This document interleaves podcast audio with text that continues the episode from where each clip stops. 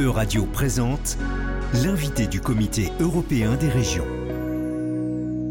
Bonjour, monsieur Vasculi Dravis Cordeiro. Bonjour. Vous êtes membre du Parlement Vous êtes membre du Parlement régional des Açores et du Comité européen des régions pour les partis socialistes européens depuis 2013. Dans le cadre du comité, vous faites partie de deux commissions. La commission de la citoyenneté, de la gouvernance et des affaires institutionnelles et extérieures et la commission de l'environnement, du changement climatique et de l'énergie. Maintenant, vous êtes le premier vice-président du comité européen des régions et le futur président de cette institution européenne. Aujourd'hui, nous allons parler de votre travail, surtout en ce qui concerne l'environnement et l'implication des citoyens européens dans l'Union européenne. Ma première question est quel rôle joue le Comité européen des régions, surtout la Commission de l'environnement, du changement climatique et de l'énergie, dans la lutte contre le réchauffement climatique, la lutte contre le aquecimento global?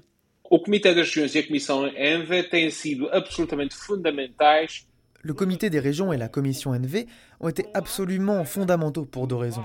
Premièrement, pour apporter la voix des pouvoirs locaux et régionaux aux autres institutions européennes en ce qui concerne ce sujet.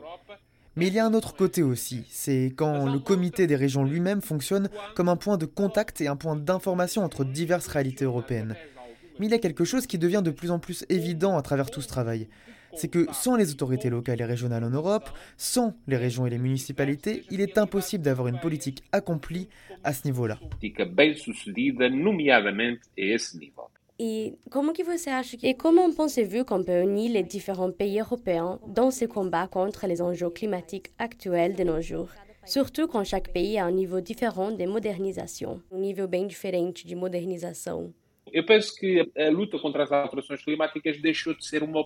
Je pense que la lutte contre le changement climatique n'est plus une option.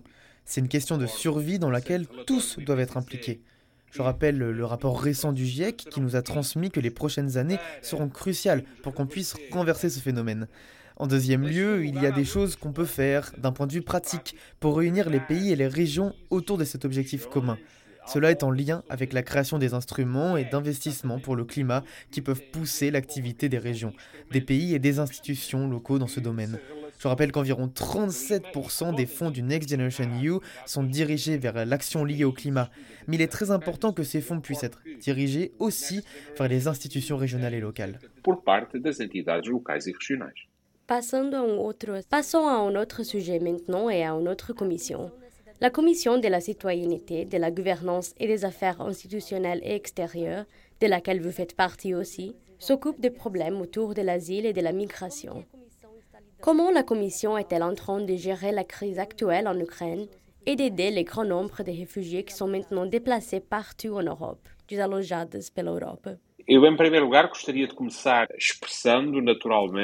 J'aimerais en, premier lieu exprimer naturellement une solidarité totale et absolue avec cette tragédie qui se déroule en Europe et surtout en Ukraine, qui mène à un mouvement massif de gens vers d'autres régions. En deuxième lieu, je dirais que pour la part du comité des régions, nous avons clairement conscience qu'il y a beaucoup de travail qui se déroule déjà du côté des citoyens et des régions pour accueillir les citoyens ukrainiens qui sont réfugiés. Cela est absolument décisif et c'est ça qui fait une énorme différence. J'ajouterai aussi que, nous soulignons l'importance d'une mesure prise par la Commission européenne, que c'est le CARE Instrument, Cohesion Action for Refugees in Europe. En réalité, c'est la disponibilité des recours qui peuvent être dirigés d'une façon agile et rapide à cet accueil du côté des États membres. Mais il y a un aspect, une proposition concrète qui a été avancée par euh, le comité des régions. On est devenu plus rapide, moins bureaucratique et plus efficace à l'utilisation de ces fonds. Ils ne peuvent pas être subordonnés à des procédures différentes ou à des règles différentes qui finissent par être des obstacles à l'efficacité il est important aussi de faire euh, référence à la politique de cohésion, qui a un potentiel immense dans ce domaine. Il est très important que cette politique de, de cohésion se mobilise pour ces différentes et ces nouvelles réalités et ces nouveaux défis. Mais il est aussi important qu'on soit conscient du fait qu'il reste encore des défis qu'on peut considérer classiques ou traditionnels de la politique de cohésion. Permanecem alguns dos desafios, digamos que clássicos ou tradicionais da política de coesão. Continuons avec le sujet de la guerre en Ukraine. Pensez-vous que l'Union européenne commencera à accepter l'intégration des plus des pays de l'Europe de l'Est, comme l'Albanie et la Serbie par exemple, surtout à la suite de la guerre actuelle en Ukraine, toi en Ukraine? Se é um facto que já antes Si c'est vrai que même avant la guerre en Ukraine, il y avait déjà cette possibilité et même de procédures en cours liées à l'adhésion de certains pays, je pense que cette réalité va apporter une nouvelle actualité à ce sujet. Je pense que l'ouverture de cette procédure est significative pour passer les étapes qui peuvent déboucher sur cette réalité d'adhésion. Ça se passe naturellement avec l'ensemble des pays qui étaient déjà en train de passer par cette procédure, mais aussi avec la propre Ukraine. Et pourtant, j'imagine que la guerre en Ukraine est un facteur déterminant, peut-être pas en ce qui concerne l'adhésion elle-même ou l'intention d'adhésion, mais au moins en ce qui concerne les étapes et la vitesse avec lesquelles les procédures se déroulent pour ces pays.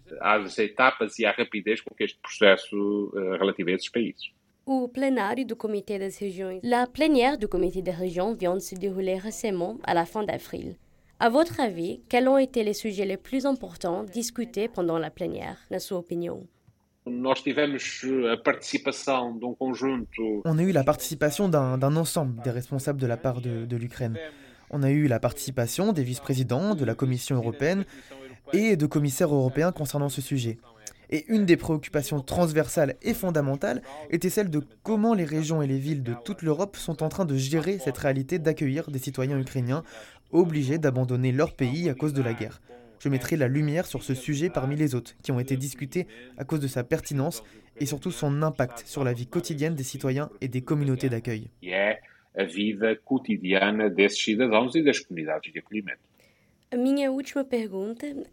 Ma dernière question est comment peut-on assurer que l'Union européenne et le Comité européen des régions représentent et servent surtout les citoyens européens et leurs besoins, les nécessités des citoyens européens? En premier lieu, à travers la participation. C'est une question qui est reliée surtout à l'exercice de la citoyenneté. La première condition pour garantir que l'Union européenne et le comité des régions remplissent leur rôle, c'est l'exercice de droits et devoirs de citoyenneté par les citoyens. Pas seulement celui de voter, mais aussi de suivre le travail de ces institutions. Il y a aussi bien sûr une responsabilité augmentée de la part des autorités locales et régionales, des gouvernements nationaux et des institutions européennes. Cette question de lier le travail de l'Union européenne aux citoyens a été, comme vous le savez, un des aspects centraux de la conférence sur le futur de l'Europe et de ses conclusions. Il y a des propositions pour créer exactement ce type de mécanisme des mécanismes qui permettent un dialogue permanent avec les citoyens de toute l'Europe, parce que c'est une des façons de fortifier le lien entre les citoyens et les institutions qui les représentent. De fortalecer, no fundo, a ligação entre os cidadãos e as instituições que os representam. Bem, muito obrigada. Bien, merci beaucoup, Vasco Ilidjovis Cordeiro, futur président du Comité européen des régions, pour cette interview, pour cette entrevista. Je vous remercie beaucoup pour l'opportunité et je vous souhaite une bonne journée. Merci beaucoup. C'était l'invité de la rédaction de Radio. Retrouvez dès maintenant les podcasts de la rédaction sur euradio.fr.